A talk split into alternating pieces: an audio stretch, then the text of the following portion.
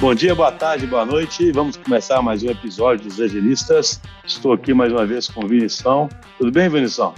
E aí, pessoal, tudo bem? Vamos lá. Vinição calminho, né, Vinição? Hoje ele tá calminho. Hoje, é, hoje já teve as doses necessárias. então, pessoal, hoje o episódio do, do podcast nós vamos trazer um tema que a gente considera assim fundamental para que você possa realmente gerar valor na construção de produtos digitais. Né? Assim, um tema recorrente aqui no podcast é da necessidade de gerar valor. Né? Uma coisa evidente, uma coisa óbvia que você tem que gerar valor, só que é impressionante como, apesar de evidente, isso não é um caminho fácil. Né? Você tem que ter um foco enorme na geração de valor, você tem que ter uma série de processos, metodologias para que você possa realmente gerar valor, né? Tem que ter uma estrutura adequada, enfim, a gente explora esse tema aqui de diversas formas diferentes então, a gente quer falar hoje um pouco sobre como é o processo de discovery contínuo, porque assim, quando se pensa em um produto, a gente sempre cai na armadilhazinha do waterfall também, né? E aí pensa num discovery de um produto, o pessoal vai explicar daqui a pouco o que é, mas pensa que já descobriu tudo que precisava no começo. Parece que é um irresistível, né, as armadilhas do waterfall. Então nós vamos falar na verdade de um discovery que é um discovery contínuo e além de ser um discovery contínuo, nós vamos trazer uma dificuldade adicional que a gente percebe muitos clientes, né? Por motivos que vamos explorar aqui, que é o difícil acesso aos usuários finais, né? Então, muitas vezes, você tem essa dificuldade adicional. Então, como que se lida com isso, com um contexto desse? Para falar sobre isso, então, temos dois experts aqui, dois especialistas, que querem se apresentassem. Primeiro, a Melissa. Tudo bem, Melissa? Ei, Schuster, boa tarde, prazer, estou aqui, estou muito feliz de estar participando. Eu atuo aqui na DTI como PO já há algum tempo, já tem dois anos, e estou muito feliz aqui da gente bater esse papo com vocês. Ótimo. Estamos aqui com o Jones.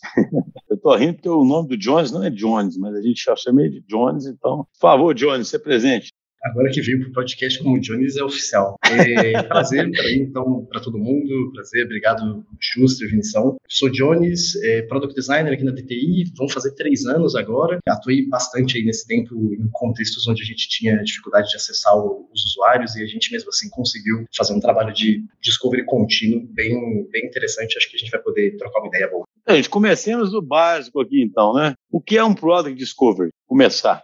Bom, eu acho que um, quando a gente fala de Product Discovery, né, a gente fala muito do a gente descobrir o que que é o porquê com base, eu acho que muito nas necessidades dos usuários. A gente precisa entender muito o problema, né? Eu acho que a gente aprofundar na dor muito antes da gente pensar na solução muito do que a gente conversa aqui nos podcasts, né? Às vezes a gente está direcionado já a ir direto para a solução daquela dor e, na verdade, quando a gente fala de produto discovery, a gente precisa, de fato, aprofundar mesmo em qual que é o problema para a gente ir de uma forma mais precisa e eficiente em achar a solução ali para aquele produto, né? Eu acho que a gente mitiga muitos riscos trabalhando dessa forma. Quando a gente fala também de produto discovery, é a gente trabalhar muito com ciclos menores. Para quê? Para a gente aprender rápido, a gente experimentar, validar e invalidar também hipóteses, né? Então, acho que é muito baseado nisso. Eu acho que o Discovery é a gente aprofundar. Eu acho que eu resumiria muito dessa forma. A gente aprofundar de fato na dor antes mesmo de pensar na solução ali ideal. Entendi. O nome Discovery já dá uma sensação de humildade mesmo, né? Que a gente tem que descobrir né, o que tem que ser feito, né? A gente não sabe ainda, né? Mas diga, fala aí, Jones, eu acabei de te interromper.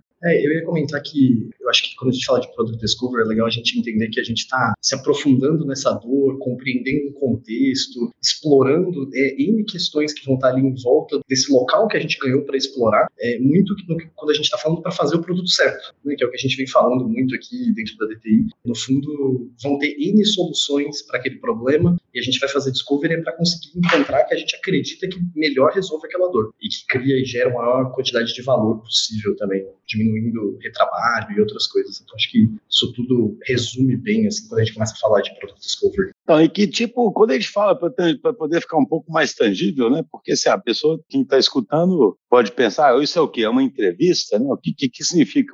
Que tipo de ferramentas, de processos, né, que envolve fazer um product discovery? Eu acho que vai, a gente vai ter N ferramentas, né? Quando a gente fala de product discovery. A gente vai de entrevistas a fazer uma pesquisa de campo observando um, um usuário, que talvez não seja o caso aqui que a gente vai conversar, porque a gente está falando de cenários onde a gente tem pouco acesso às pessoas. A gente vai de workshop workshops com área de negócio, a gente vai usar análise de dados, a gente vai trazer informações de algum outro tipo de pesquisa que pode ter sido feita. No fundo, vão ter N ferramentas, N coisas que a gente pode construir e que vão categorizar esse resultado de discovery. Eu acho que tem uma ferramenta única e um método único para fazer isso. Acho que é, é, muito mais o propósito, que é sobre explorar a dor, compreender o que, que tem de, de oportunidade ali, de riscos que a gente pode mitigar. Eu acho que eu complemento muito o que você falou, Jones, porque não existe uma receita de bolo para descoberta ali. É muito a gente adequar o momento que a gente está para a gente ver qual framework que a gente pode aplicar. Então, muito no bate-papo que a gente vai ter aqui, às vezes, da dificuldade ali da gente ter acesso ao usuário, a gente precisa criar meios mesmo, porque existem, para a gente poder, de fato, entender o problema, para a gente poder atuar no produto ali melhor. O que, que, é feito, né? Eu já, já vi muitas palestras, assim, é, onde o pessoal debatendo um pouco sobre aquele, aquela questão, assim, de ser... Às, às, vezes eu sinto que essas coisas podem virar uma coisa de ficar perguntando muito, né? E aí, na minha visão, essas coisas podem talvez não, não demonstrar de fato o que é o comportamento do usuário. Tipo assim, eu já vi que tem algumas técnicas, não sei se a gente já chegou a explorar algumas coisas desse tipo aqui na DTI, mas eu achei muito interessante, eu acho que foi até uma palestra que eu vi, eu acho que foi até do Dave Snowden, falando sobre efeito etnografia, alguma coisa do tipo. Achei muito interessante, tipo assim, ao invés de você ficar perguntando muito, você observa o comportamento. A gente já chegou a fazer alguma coisa desse tipo aqui na DT? O processo de sombra é muito sobre isso, né? É sobre você observar, entender o que aquela pessoa está fazendo, mais do que você ficar perguntando, né? O, que, que o que, que, é um problema no seu dia a dia? É você ir lá e acompanhar o dia a dia, né? É você ver uma pessoa. É, tem um caso muito comum que a gente fala, quando a gente começa a falar de Discovery, que é a pessoa estava observando alguém fazendo o trabalho dela, se não me engano, era um, um caixa de supermercado, e essa pessoa estava usando um, um software que já existia, só que ela continuamente fazia anotaçõezinhas num bloco de papel e acho que esse tipo de cenário, né, de que se alguém perguntasse para aquela pessoa, pô, você precisa de um lugar para fazer anotações, não sei o quê, ou isso é uma dor, talvez não surgisse porque já era muito cotidiano dessa pessoa fazer algumas anotações ali ao longo do dia. E eu sei que isso acabou gerando todo um processo maior de entender e transformar isso em alguma outra coisa, é, mas que virou uma feature, né, depois com o produto, onde a gente conseguiu perceber que existia uma necessidade que não estava mapeada e que esses usuários nunca tinham também pontuado, mas que aconteceu porque a gente foi lá observar e entender mais do que ficar perguntando o que era necessário. É. Quando a gente observa, eu acredito muito que quando a gente observa e pergunta menos, a gente consegue entender de fato o processo que está acontecendo ali. Então, muito do que o Jones falou. Quando a gente chega, às vezes, para fazer alguma entrevista para o usuário, eu acho que já é intuitivo que ele vai responder o que a gente quer, ou a gente explicar por que, que a gente está ali, que a gente vai querer entender uma, um problema que está ocorrendo com ele, ele né, já é intuitivo que ele já vai responder de fato o que, que ele acha. Agora, se a gente fica ali acompanhando no dia a dia, eu acho que a gente consegue insights muito mais valiosos e às vezes que a gente não consegue numa, numa entrevista, a gente não consegue às vezes conversando com a alta gestão, a gente está realmente próximo ali àquele contexto para que a gente possa de fato entender o que, que o cliente ali, o usuário do produto está utilizando. Mas nós não estamos falando aqui, nós vamos falar sobre a dificuldade de acessar o usuário.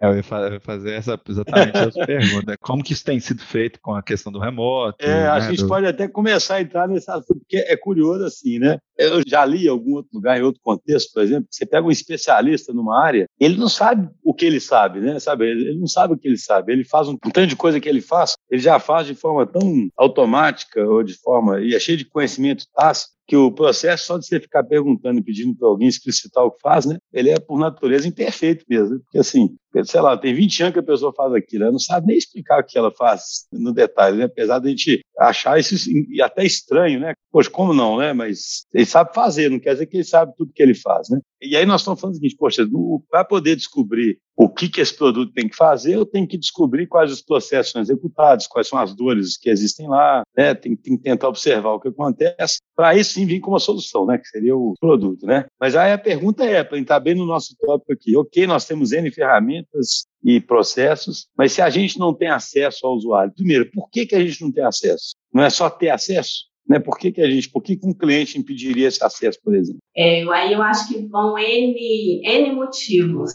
às vezes por restrições, às vezes, como o Vinição comentou, né, a questão da gente estar online e a dificuldade, às vezes, de mobilidade de estar no local que o usuário está. Às vezes, o próprio cliente é, restringe por questões de gerenciamento, às vezes, de expectativas, não quer você muito próximo ali do contexto, às vezes, para não gerar uma expectativa do que a gente vai desenvolver de fato entregar naquele momento. É, então, acho que são vários pontos aí por que, que a gente não tem contato com o cliente, sabe? E aí, falando um pouquinho da questão da, da sombra, até do que o Vinição perguntou, a gente consegue, a gente fez em algumas atuações que eu tive aqui, a gente conseguiu fazer sombra sem, às vezes, ter um, um, contato direto com o usuário. Primeiro, na questão do online. Então, hoje tem algumas ferramentas que a gente consegue, sim, fazer o acesso com o usuário e acompanhar ele utilizando um determinado sistema. Então, isso ajuda a gente um pouquinho, né?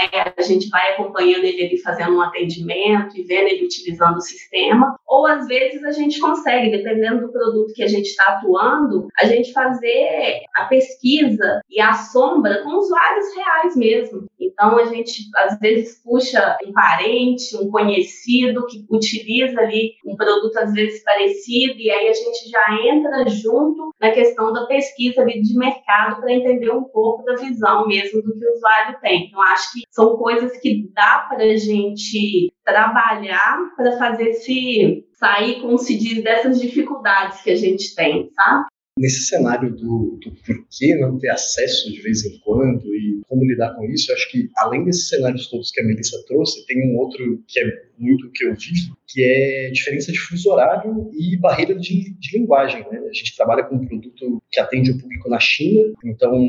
Você não sabe chinês, você não sabe chinês, não? Poxa, eu, eu, eu, tenho uma frase, mas eu, eu vou poupar vocês aqui no podcast, porque eu não preciso disso registrado, eu acho. Mas eu, eu aprendi, Boa. inclusive, com eles, tá? O pouco de contato que a gente teve, eu aprendi com eles. Mas, então, assim, tem algumas barreiras também que às vezes não são nem corporativas, né? São barreiras realmente de. A gente está distante, né? Nossos produtos ficaram internacionais, nossa operação ficou internacional nesse sentido. Então, a gente teve que aprender a lidar também com esse tipo de contexto. E, obviamente, a gente usou de tudo que a gente pode imaginar, que nem a Melissa falou, ao invés de fazer uma sombra com a pessoa, era observar, usando seja algum programa que monitorasse cliques, heatmaps e trouxesse um, uma visão meio que emulando aquilo que a gente faria no dia a dia, ou seja, fosse às vezes arrumando um intérprete para gente, para entrevistar alguém. Foram todos os jeitinhos que a gente foi dando assim ao longo do caminho para conseguir entender um pouco da realidade da, daquelas pessoas que estavam tão distantes e que realmente eram impossíveis de acessar, né? E até quando estavam acessáveis, acessáveis, eu nem sei se a palavra existe, é, acessíveis, acho que é a palavra. Quando elas estavam ali disponíveis, a gente não conseguia se comunicar,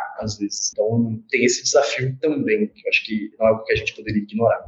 Então, assim, eu vou insistir um pouco nesse, nesse ponto que eu falei da, da questão da observação. Eu vejo que é muito comum, não só na, na DTI, mas geral, aquelas abordagens que eu acho que foi o Google, né, se não me engano, que, que inventou, lá do design sprint, etc. É muito comum, né, a gente fazer isso usando mecanismos de sala, do momento, de uma semana, todo mundo se reúne ali. Isso não é meio contra-intuitivo. Eu sei que as técnicas são complementares, né? Claro que você não tem que usar só um tipo de técnica, né? Mas, por exemplo, isso não limita muito o conjunto de técnicas que tem a ver com a observação, porque, tipo assim, você tá, você não está observando né, alguma condição mais real ali, né? Você está, tipo assim, de forma meio artificial juntando todo mundo, né? Acaba que você não consegue observar como que vocês driblam isso. Isso tem a ver com essa parte do discovery contínuo, tipo assim, eu faço uma, que eu acho que é até um ponto depois a gente poder entrar, como que entra a característica até do agilismo, né, de sendo realimentado com coisas que eu, que eu coloco para funcionar, enfim, acho que vocês entenderam o ponto aí, né?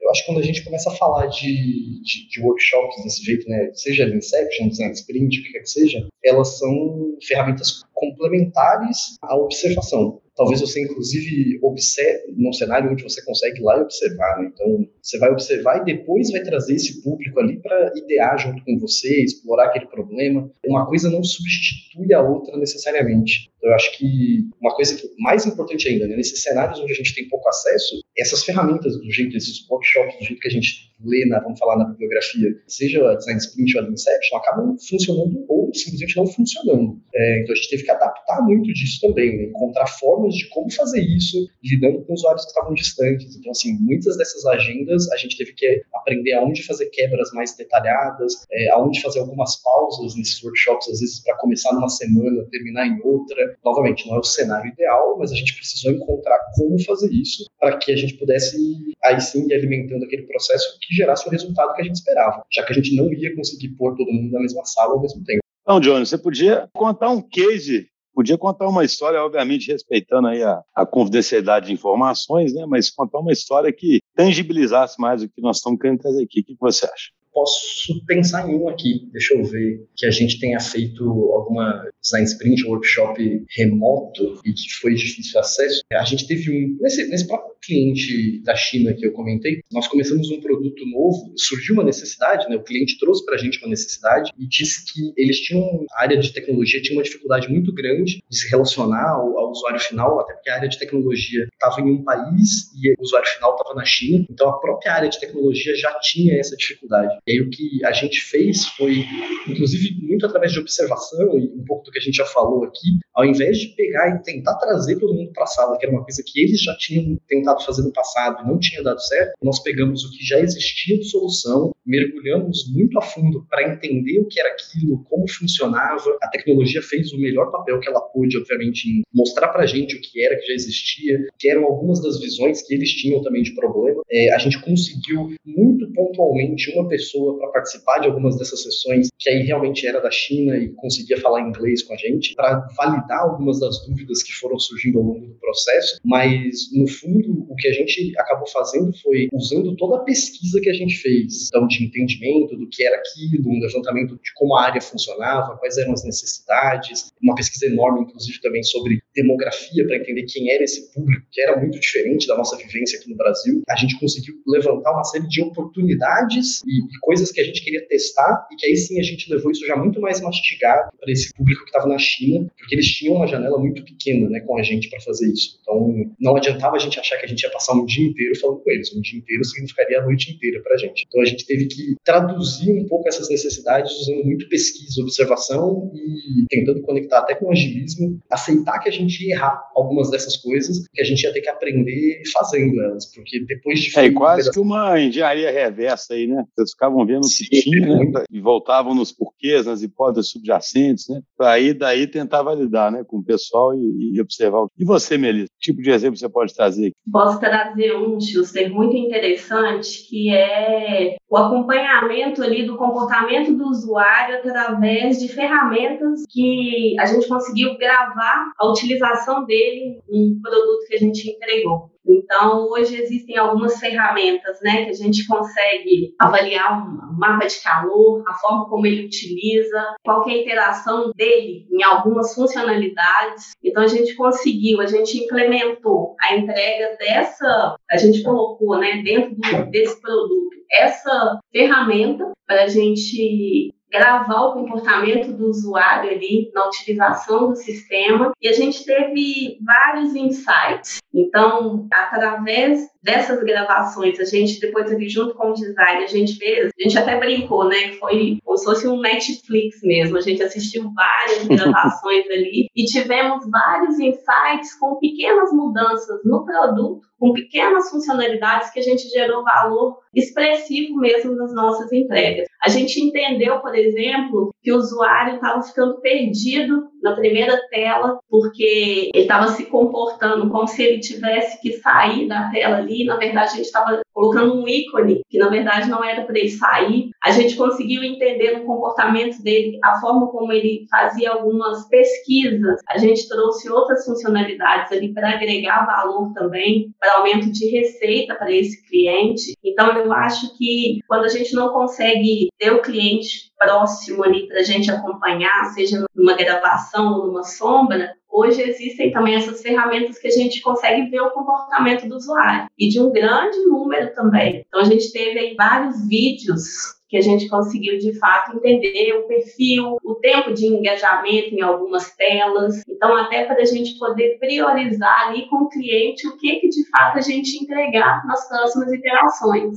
Você até perde, talvez, ver o usuário e as expressões dele, mas você ganha um tanto de coisa, né? Por outro lado, que é muito mais. É bem objetivo, né? O caminho que ele fez, onde ele clicou, não clicou, onde ele parou, onde ele gastou mais tempo, né? Sabe, né? E você pode ver várias vezes, né? Um negócio bem. Mas aí vem uma coisa que eu acho interessante, acho que o Vinição está querendo perguntar. Fala Vinição. É, só emendando até a ver com o outro ponto que eu falei, assim, vocês já exemplificaram um pouco do, desse mecanismo ali de, de observação, né, esses pontos que a Melissa, por exemplo, colocou bem interessantes, tipo assim, até de softwares que ajudam nisso. Mas, assim, eu sinto às vezes, tipo assim, que no mercado em geral, os clientes, assim, eles muitas vezes têm uma certa dificuldade de realmente querer aceitar e pagar pelo processo do aprendizado em si, que na minha visão, inclusive, barateia o todo. O que, que, eu quero dizer com isso? Tipo assim, muitas vezes, esse processo que a Melissa descreveu aí, eu não sei se foi assim, mas eu imaginaria que, tipo assim, eu tive uma concepção de algo, né? Eu fiz ali o discovery e provavelmente eu já produzi o software. Né? Eu imagino que o processo de discovery ele já, ele já deveria envolver um processo onde eu produzo mais protótipo. Quando eu falo protótipo, pode ser até parecer uma coisa bem real, mas isso ainda é protótipo, ainda não é um software que escala. Ou seja, eu ainda não desembolsei que seria o princípio do ágil, né? De eu ir realmente tirando dinheiro do bolso à medida que eu vou tendo evidência que aquele caminho lá é mais promissor. Como que vocês enxergam esse cenário? Vocês, vocês têm visto os clientes, tipo assim, aceitando? Porque quando eu estou na fase meio de, de protótipo, apesar de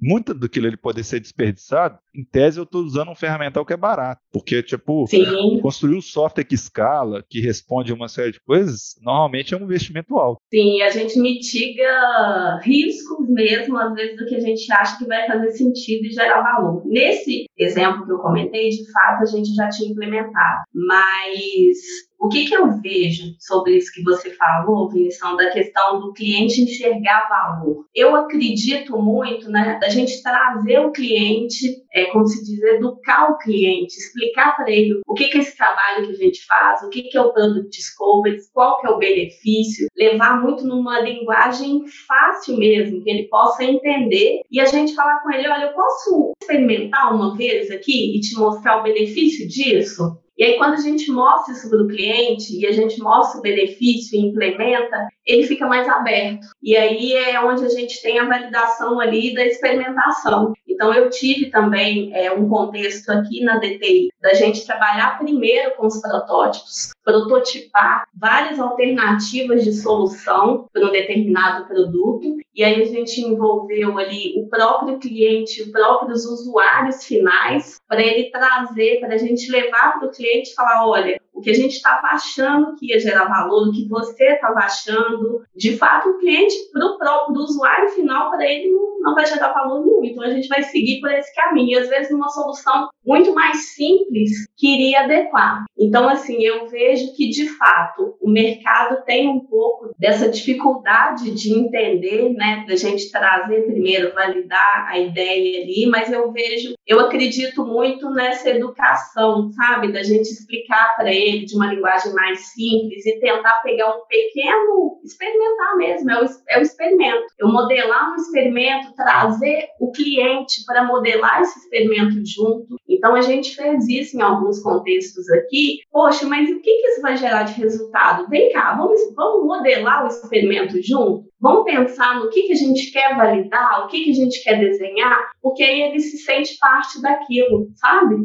É, às vezes eu fico pensando, um caminho é esse que você descreveu, às vezes eu fico pensando que um caminho que é bem interessante na minha, na minha visão é tentar explorar o lado econômico da coisa do que eu não fiz. Isso é meio contra-intuitivo, mas do tipo assim, tem caminhos que a gente vai, né, se a gente fosse testando e não seguindo na medida que eu fui tendo evidências que ele parece que não vai dar certo, mas eu tentar fazer como se fosse uma simulação de quanto que eu teria gasto no modelo que eles estão acostumados, né? De eu construir todo o software e fazer meio que, tipo assim, tentar mostrar versões alternativas do, do mundo possível que poderia ter ido, assim, vários que, caminhos que eu não fui, mas que eu poderia ter ido.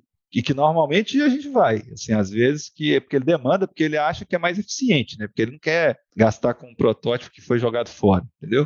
Eu não sei se a gente chegou a fazer coisas desse tipo, mas eu fico. Se eu fosse voltar para a mão na massa, acho que eu tentaria coisas assim. Eu ia falar só que a gente teve um, um, cenário bem focado nisso, assim, que a gente usou muito dessa argumentação de como fazer esse processo de discovery poderia economizar dinheiro no final das contas. A gente tinha um produto que já estava entregue, um pedaço dele, mas surgiu uma hipótese, junto até inclusive com, com o pessoal da área de negócio, de que tinha algum entendimento de alguns dos botões que a gente tinha nesse software que não que não estavam adequados, é, de que o público, por ser público da China também, não compreendia aquilo da mesma forma que a gente estava compreendendo, e eles estavam propondo que a gente trocasse esses botões. E eles tinham absoluta certeza ali naquele momento de que podia trocar o botão e de que estava errado. E a gente usou muito do, mas vamos fazer uma pesquisa primeiro, vamos tentar encontrar uma forma de, de validar se a gente precisa mesmo trocar esses botões. A gente tinha estimado até, eu acho que era uma, era uma mudança que ia gastar algumas sprints de desenvolvimento, não era uma mudança pequena, e a gente conseguiu convencer alguns desses stakeholders de que se a gente gastasse